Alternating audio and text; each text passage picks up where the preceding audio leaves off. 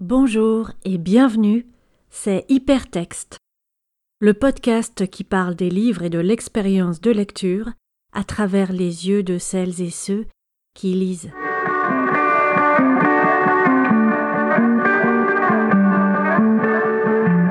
Je suis Arnaud et je suis bibliothécaire à la ville de Paris. Aujourd'hui, nous parlerons du recueil de nouvelles de Jean-Philippe Jaworski, édité chez Gallimard, Jeanne Vera.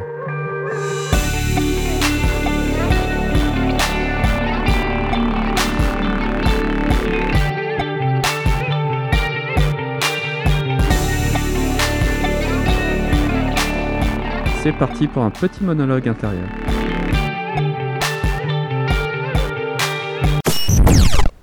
Écrire, c'est se mettre dans le pétrin. Parce qu'écrire, c'est régler ses comptes.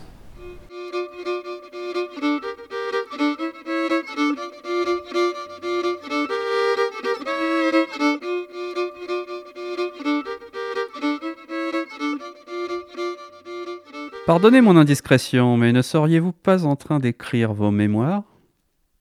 Si vous êtes un candide lecteur qui ne saisit pas tout le sel de cette question, refermez cet ouvrage et allez voir ailleurs si j'y suis. Si vous êtes un affranchi, vous comprendrez sans peine le guépier où je m'étais jeté. Bien sûr que j'écrivais mes mémoires, et il va sans dire que je ne pouvais pas l'avouer. J'étais mouillé dans trop de sales histoires, j'étais muselé par trop de forfaits. J'étais lié par trop de complicité criminelle pour laisser courir un bruit pareil. Il en allait de ma vie. D'un autre côté, je ne pouvais pas nier que j'écrivais. Le parcheminier Cordoglio aurait-il eu une jolie fille, j'aurais pu broder que je fréquentais sa boutique par opportunisme, pour courir le guidou. Mais le vieux Cordoglio n'avait que des fils, et sa femme était un vrai laidron. Non, décidément, pas d'ouverture de ce côté.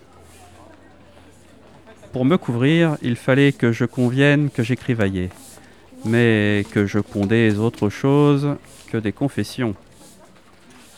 Au débeauté, j'inventais une histoire assez minable, une tocade qui m'aurait pris de compiler les contes et fabliaux que j'avais entendus au cours de mes voyages, dans tous les débits de boissons que j'avais écumés. Voilà qui me paraît prometteur et fort divertissant, me dit le sénateur Faléry.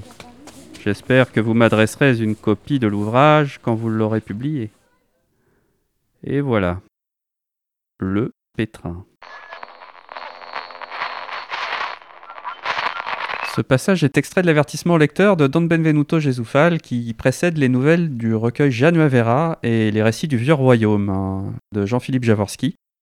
Un monde de fantaisie euh, où l'auteur nous fait croiser des spectres, des elfes, des barbares, des assassins, des rois et aussi des paysans. Et il nous dresse une sorte d'histoire en mosaïque de ce monde fictif. Dans notre texte, l'auteur met en scène Benvenuto, le personnage de l'une des nouvelles de son roman Gagner la guerre.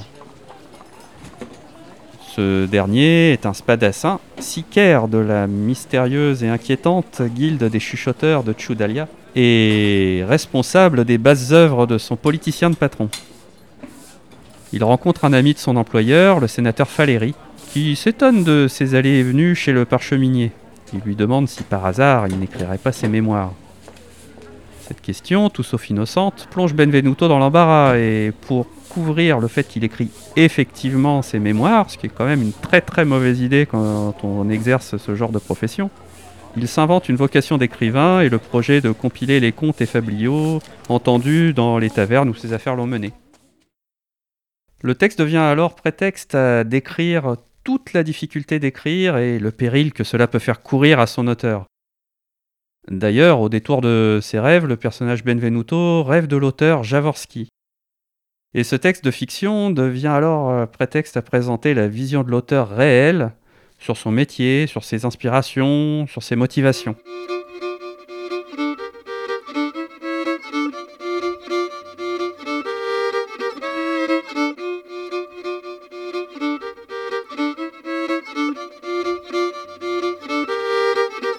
La nuit, il m'arrivait de rêver d'un romancier. Parfois c'était moi, parfois un tiers, et je l'espionnais au-dessus de son épaule. Souvent j'étais lui, sans l'être, avec la logique stupide des songes. Quand je me retrouvais en sa compagnie, je reprenais espoir. À son contact, je me disais que j'allais peut-être trouver des solutions. Bien sûr, suivant la pente frustrante des rêves, ce qui était à ma portée finissait toujours par m'échapper. Il faut dire que l'écrivain, c'était un cave à périr d'ennui. Un type déplumé, casanier avec ça, et pas bien riche. Partager son quotidien, même en rêve, c'était loin d'être folichon. Je me faisais l'effet d'un voyeur qui n'avait rien trouvé de mieux pour se rincer le calot que le train-train d'une dame patronnesse. Même quand il se mettait à son écritoire, je n'apprenais rien. Le scribouillard n'avait pas le verbe facile.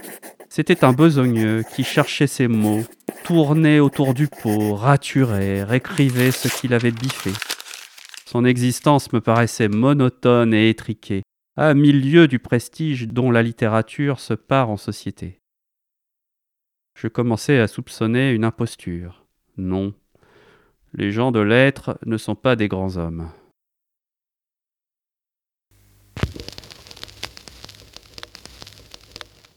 Je l'ai choisi parce que déjà c'est Don Benvenuto Gesufal qui le lit.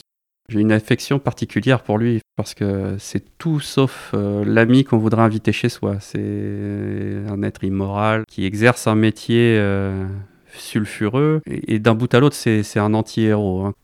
Benvenuto est un imposteur là, il s'invente écrivain. L'auteur en fait, euh, via ce personnage, va se mettre complètement à nu. On a l'impression que Jean-Philippe Javorski se tourne un petit peu en dérision finalement et qui se présente de manière très modeste et très réaliste, loin des, du, faste des plateaux de télé, comme on peut imaginer euh, la vie d'écrivain euh, habituellement.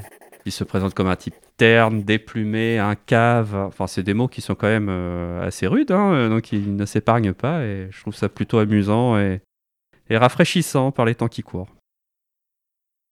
Le syndrome de l'imposteur, ça touche beaucoup d'écrivains. D'ailleurs, il n'était pas écrivain lui-même à la base, il était euh, auteur de jeux de rôle, notamment. C'est aussi un passionné d'histoire, d'archéologie, et ça se ressent beaucoup dans son écriture.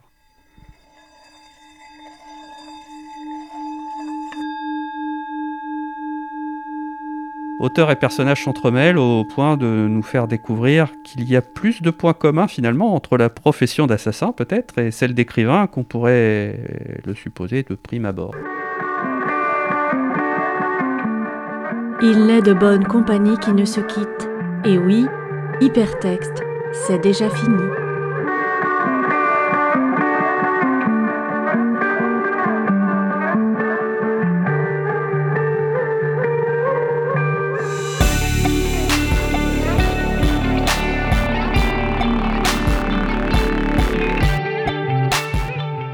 Avant de vous donner rendez-vous pour le prochain tome de nos lectures subjectives, nous souhaitons remercier ceux qui nous ont permis de les fabriquer, à savoir les créatrices et créateurs de textes, de musique et de sons, ainsi que nos tourneuses et tourneurs de pages.